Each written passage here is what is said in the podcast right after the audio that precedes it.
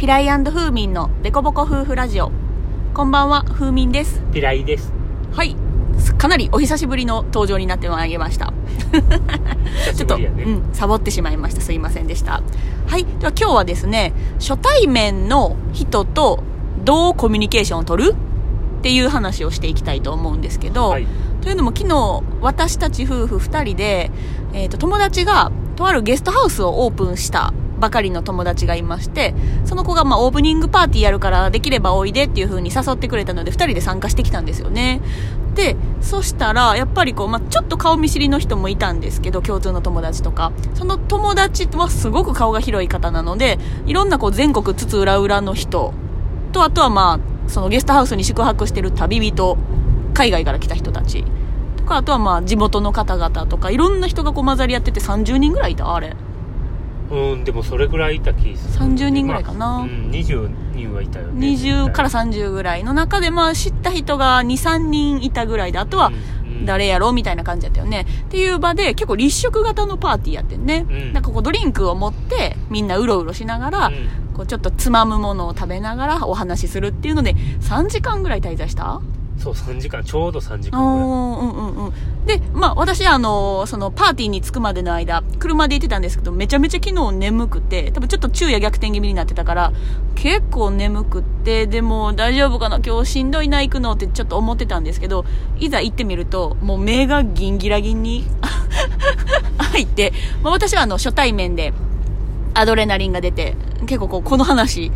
この人楽しいかなとか、こう、こういうの人どんな人かなみたいな、こう、なんか、あの、千本ノックを受けてる感覚で、こうなんか、この玉響くかな？響かんかな？来たーみたいな感じで、こう、実験方式でもすごい楽しめるタイプなんですけど、ピライは結構そういうのが、0から1の会話を作っていくのはあんまり興味が出ないんやんね。出えへんね、うんうんうん。興味が出たらエネルギーが湧くけど、うんうん。興味ない会話はほんまにもう聞かれへん。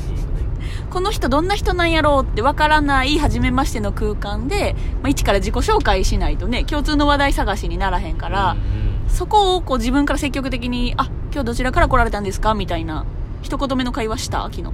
って興味ないもん。どっから来ててもよくない別に。いやいやいやいやいやうーんなんかその人を知るためのツールの一言目かなそれいや、まあ、わわかるんやけどね、うんうんこう、まあなんかわかるんやけど、うんうん。なかなか出てけえへんよね、こう、ほうほそうのほう。言葉が。うんうん。でもう一人あの私たちの共通の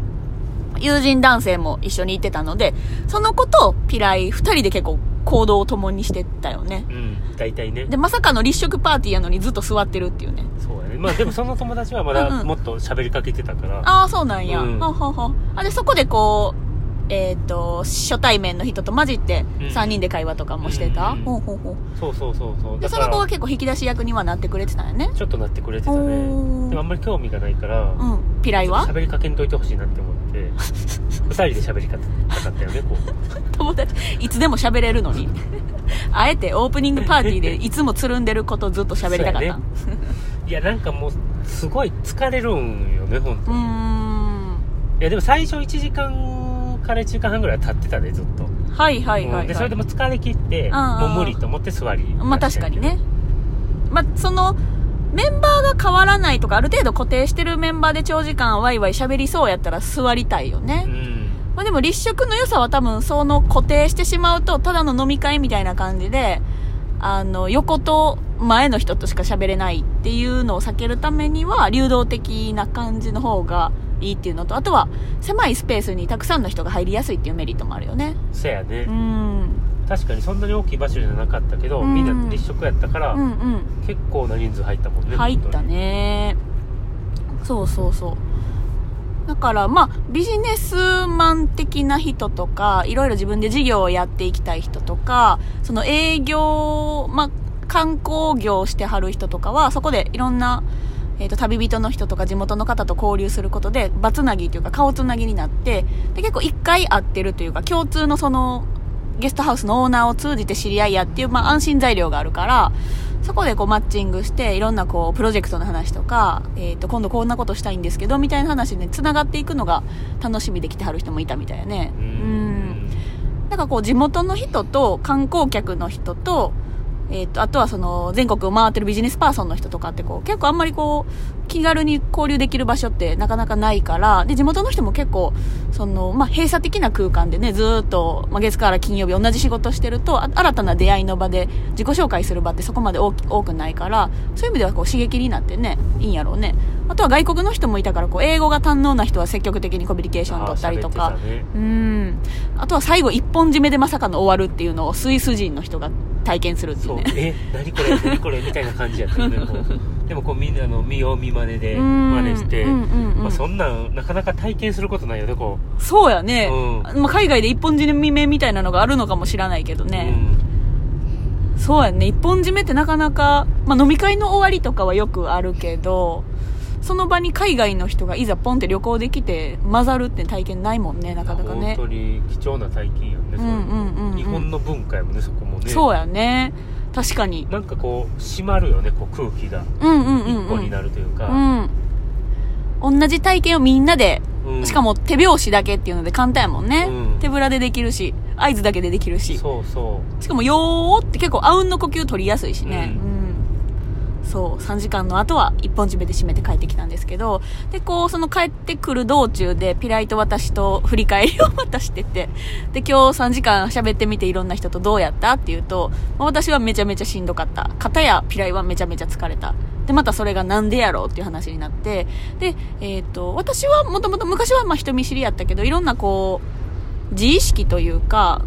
自分がこの人に嫌われてるんじゃないかとか、どう思われるんじゃないかっていうのが、すごく強かった時代はしんどかったんです、やっぱり。初対面の人と喋るのが。でも、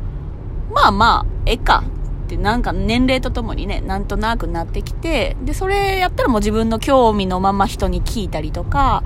その人の興味と自分の興味が共通やったりするとそこからこう広げていろいろ質問していったりとかっていうのが、どんどん楽しくなってきて、で、それがこう成功体験で連続性を持って、何回も何回も同じようなことがあったので、あの、結構怖がらず、昨日ももう一言目は鉄板ですよね。ゴロちゃん、あ、あいまあ、あの、オーナーとはね、どういう知り合いなんですか？とか、地元の方なんですか？っていう、こう、どこから来たの的な、何つながりなの的な質問を一つ目にすることによって、そこからこう話題を探してっていうのをこうしてたね。うん。だから結構こう幹となる質問と、まあ、枝葉となる質問をどんどんどんどん絡めていって、で、その人のトータルのこう背景っていうのを探りながら、こう自分の興味のままに結構質問を広げていったりはしてたんやけど、うん。それでよう質問がうん。続くなと思うよねこうなんかどこから来たんですかって聞いて、うんうん。えっと東京ですって言われて、うんうんあ。遠いですねぐらいやん いや、遠いのになんでわざわざ来たんですかっていうところにつながるから、あだからそのオーナーと、かまあオーナーのアド相棒と知り合いやからなんですかとか、え、旅行ですかとか、それは何らかの知り合いやから来るんちゃうって思う。え、なん、どこの時代の知り合いかとかあるやん。その一緒の あるんやね。あるね。なんかその会社時代の知り合いなのかとかさ、地元の知り合い。そもそもでもやっぱうんりその人にどう思われるか気にしなくなってから喋れたっていうけど、うんうんそもそもやっぱり人に興味があるっていう大前提があるからやと思うんだよねこ人目がに興味がある、興味がないっていうのは、どういう環境で育ってきたとかから変わってくるものなのかな。それとも生まれ持った特性、うーん、両方なのかなもしかしたら。うそうなんかな。ねも私もピライもこう人に関わる仕事はずっとしてきてるわけやんかう。んでもまあ関わるポイントが違うっていうのもあるんかもしれんよね。だからうん人に興味があるというか、うんうん人の悩みやったり困りごとに興味があるだけやから、うんうん解決した瞬間に、うん。うん。あともうなんかあんまり忘れてしまうもう自由にしてくださいっていう感じ まあまあゼロになった時点でピライは満足やからね。そのマイナス要素が消えた時点でね。うんまあ課題解決型の思考やからね。そうやんね。私はまあ課題解決に興味がないわけじゃないけど、ゼロの人でもこう、どういうことがポジティブに捉えるんやろうとか、どういうことで生きがいを感じてるんやろうみたいなのに興味があるから、まあプラスの話ももっともっと聞きたいよねなん。かそういうとこ来る人ってやっぱりこう生き生きとしてる人とかうんうんが多いから、そうやね。あの基本興味が出ないなるほどやっぱりこうなんか悩んでくれてないとなかなか課題ありきでしかこうなんか興味が持てへんか。ら、まあ、楽しいながらにもがいてはる人もいるやん。より良くしていきたいとか、よりこう事業を大きくしていきたいとか、うんそういう人には興味ないの？そそういう人にあんまり興味ないでこれなんで生きてるんやろうとかいう人に興味がある。なるほど。哲学者ピライやもんね。なるほど。そう。うーん。まあだからその前もね昔考えたことはあったんですけど私はどちらかというとこうゼロをプラスにする方がテンションが上がるタイプなんですよ、まあ、ポジティブ人間というか非日常を楽しみたい人間なのでピライはまあマイナスをゼロにするっていうところに興味がある人間。なのでやっぱそれぞれこう会話の興味の内容が違うっていうのとあとはまあ昨日立食やったから結論疲れたねっていうい話も。や立ってんのが、うん。足が細すぎるから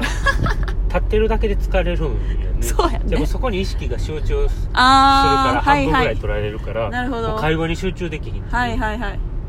まあやっぱりリラックスモードで会話するっていう環境もすごく大事やんね。うんだからこう居酒屋とかあえてく、えー、と暗めに設定して本音を出しやすい空間にしたりとか、あと BGM もちっちゃくしたりとか、まあ大きくしたりとかいろいろこう工夫してるみたいもんね。はい。てなわけで今日は、えっ、と、初対面の人の前での立ち振る舞いの夫婦での違いと、まあ、立食パーティーのメリットデメリットについてちょっとお伝えをしてきましたけれども、まあ、要は、初対面で疲れるのはピライ、楽しめるのは私。まあ、いろいろこう、デコボコの価値観がありますよね、っていうところと、立食は、まあ、大人数が入れるっていうメリットもあるし、移動しやすいっていうメリットもあるけど、やっぱりこう、足が筋力的に長時間はしんどいね、っていうのと、あと、横の人と近いから、会話が横の人の会話入ってくるから、まあ、雑音が気になったりとかする人はなかなか集中できないよねっていうところでしたね。はい。じゃあ今日はこの辺でおいとまします。ありがとうございました。ありがとうございました